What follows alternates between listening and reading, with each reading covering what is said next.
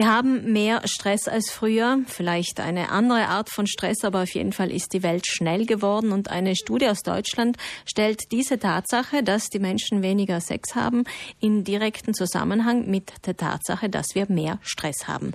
Ob diese Studie auch ihre Entsprechung in Südtirol hat, wollen wir vom Vorsitzenden der Plattform für Sexualpädagogik Hubert Fischer wissen. Guten Morgen. Guten Morgen. Sehen Sie in Ihrer Arbeit auch diesen Zusammenhang Stress und weniger Sex? Ja, ich denke schon, dass das äh, so meine Meinung ist, wenn ich das ein bisschen durchgelesen habe, ist, dass sich äh, einige Sachen auf Insta ableiten können. Nicht? Das heißt auch, dass äh, sozusagen die Selbstdarstellung, das sich zu gestalten, sich zu präsentieren, der Individualismus schon einen großen Teil, einen großen Einfluss hat. Das heißt, es wird ein bisschen so die gemeinsame Gestaltung der Partnerschaft, des äh, Sexuallebens, das hat kommt ein bisschen im Hintergrund. Und wenn man jetzt zum Beispiel dieser Studie, ich habe nicht so viel Einblick gehabt, aber wenn das als Freizeitaktivität auch gesehen wird, dann ist das auch ein bisschen bedenklich, weil es gehört auch ein bisschen mehr noch dazu. Aber dass der Druck sozusagen von außen, von, von sich zu gestalten, meine Freizeit, meinen individuellen, äh, sage ich mal, ähm, meines zu gestalten, dass das größer ist und vielleicht, dass du auch die Sexualität dann ein bisschen im Hintergrund. Steht. Also wir reden hier nicht nur über den Stress bei der Arbeit, den gibt es natürlich auch, sondern wir reden genau. hier eigentlich um diesen, über diesen Freizeitstress, der uns dazu bringt, dass wir sportlich sein müssen, wir müssen das und das tun, wir müssen uns selber darstellen, wie Sie gesagt haben. Also auch diese Internetkomponente kommt vielleicht da noch dazu. Genau. Was daran ist bedenklich, Herr Fischer, in ja, dieser ich denke äh, auch, wenn man so ein bisschen die Studie und auch die Aussagen und dann auch das was äh, vielleicht kommentiert wird, dass so Internet ein ganz großer Teil ist, wo wir uns zum Beispiel auch über die Sexualität ähm, die Informationen holen. Und ich denke, vielleicht leben wir auch einen Teil dieser Sexualität über das Internet aus. Das heißt auch, wir sind ein bisschen bequemer geworden. Das heißt auch, wir machen uns nicht auf den Weg. Und ich denke, grundsätzlich für manche Menschen kann es ja gut gehen, aber wenn das so ähm, einen großen Einfluss auf uns nimmt, dann denke ich, hat das schon auch einen Einfluss auf die auf die Sexualität, sagen wir, das Internet, das ähm, Schauen, was andere machen, aber auch zum Beispiel mit der ganzen, viel man auch so sieht, wie viel äh, so Dating-Apps, wie kann ich eine Frau, wie kann ich einen Mann, wie kann ich ja jemand anders kennenlernen. Auch das, es funktioniert halt ganz viel online und sagen wir, diese natürlichen Begegnungsräume, diese gesellschaftlichen Begegnungsmöglichkeiten vielleicht sind ein bisschen, kommen ein bisschen zu kurz.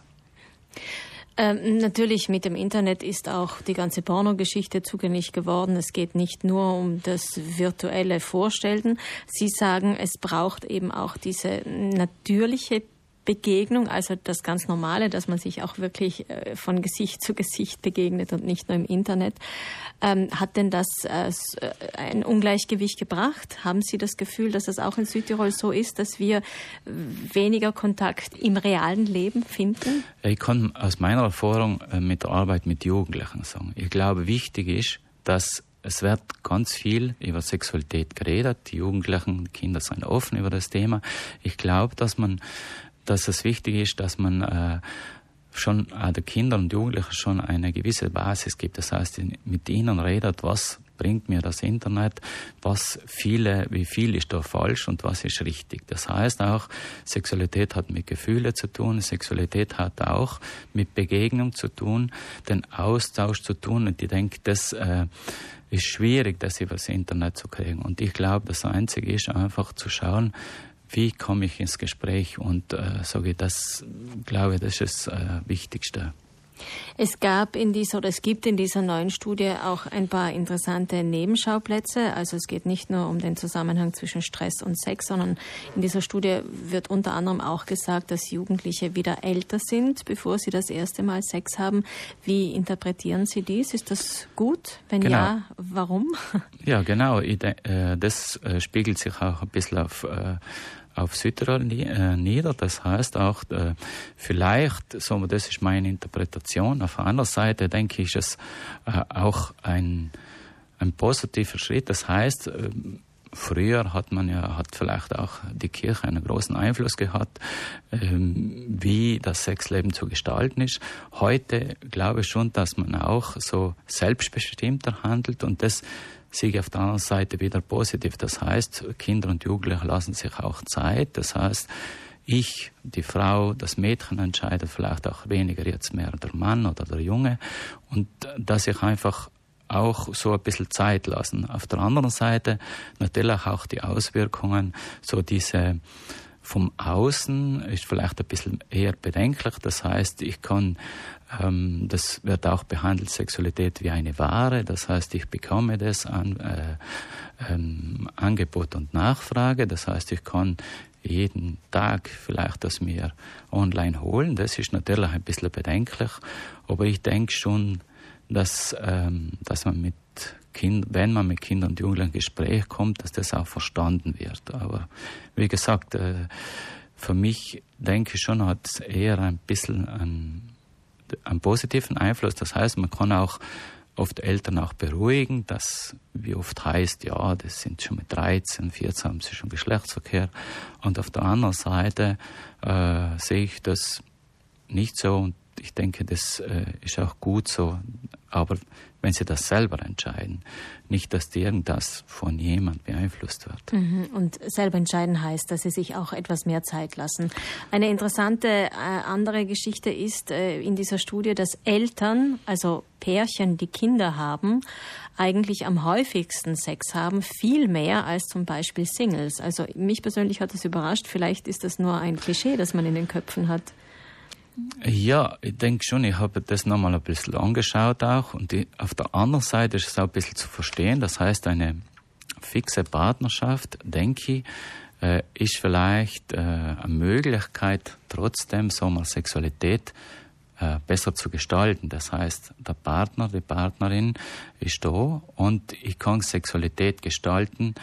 Natürlich immer im Einverständnis, äh, natürlich ist wichtig, aber in die Möglichkeit, das irgendwo einzuteilen. Das heißt, ein Single vielleicht, ein jemand, der was allein ist, hat auch vielleicht gewisse Schwierigkeiten, äh, so jemand zu finden oder wenn gerade jemand auch äh, Lust hat, vielleicht Sex zu machen, das ist, ist jemand da oder nicht da. Das, ich denke schon. Und dann ist auch wieder vielleicht dieser mediale Einfluss, dass vielleicht auch das Thema Internet, wo sich auch äh, viele Menschen auch vielleicht beschäftigen.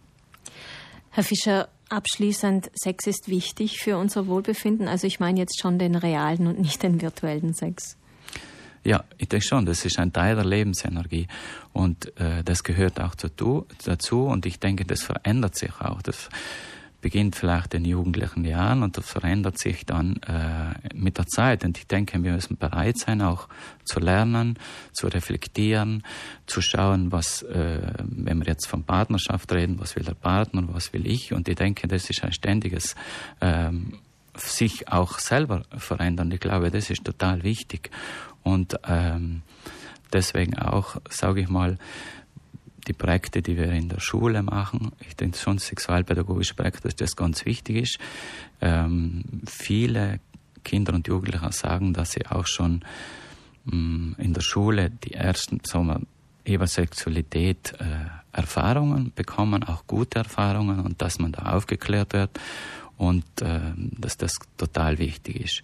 Aber die ersten zum Beispiel und wichtigsten Personen ble bleiben immer noch die Eltern und das glaube ich ist ähm, eine wichtige Botschaft. Vielen Dank, Hubert Fischer von der Plattform für Sexualpädagogik zu dieser neuen Studie aus Deutschland, die besagt, dass uns der Stress lustloser macht. Wir haben aber natürlich auch darüber gesprochen, warum ein gesundes Sexualleben wichtig für uns alle ist.